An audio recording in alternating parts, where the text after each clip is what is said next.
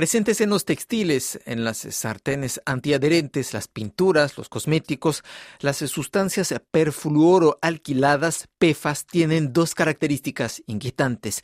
Persisten en el medio ambiente y son altamente dañinas para la salud. Enfermedades de la tiroides, aumento de los niveles de colesterol, cáncer o alteración del desarrollo del feto son algunos de los riesgos a los que nos exponemos si ingerimos altas dosis de PEFAS. En la agricultura se sabe que estos químicos forman parte de la composición de algunos fungicidas e insecticidas, con una consecuencia que denuncia la ONG Red de Acción de Pesticidas PAN Europa.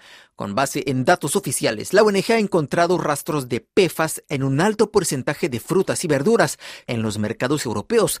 Angeliki Machu es directora de Asuntos Científicos de la ONG PAN Europa. Para investigar eso, eh, lo que tomamos son los eh, datos oficiales de monitoreo que se hace los, los Estados miembros sobre mm, residuos de pesticidas y productos alimentarios. Los datos que tenemos ahora llegan hasta 2021, entonces podíamos ver desde 2011 a 2021, en esa década, que el porcentaje de comida con pesticidas PIFA se había aumentado como tres veces. Por ejemplo, 37% de las fresas contenían pifas, después melocotones, albaricoques tenían más. Una tendencia que también se observa con los productos importados.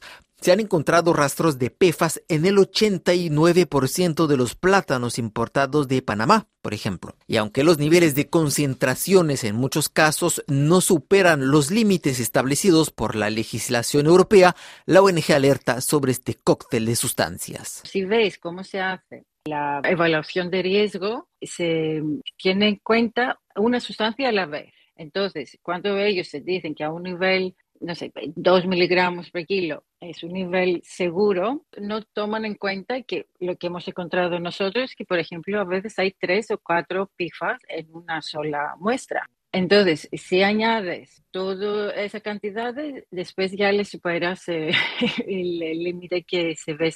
Y ese es el problema con eh, sustancias que tienen persistencia porque se pueden acumular. La Unión Europea elabora actualmente un plan para eliminar gran parte de los 4.700 agentes químicos catalogados como PEFAS, pero 37 pesticidas que contienen estas sustancias aún están autorizados, una contradicción que denuncian las ONGs ambientalistas.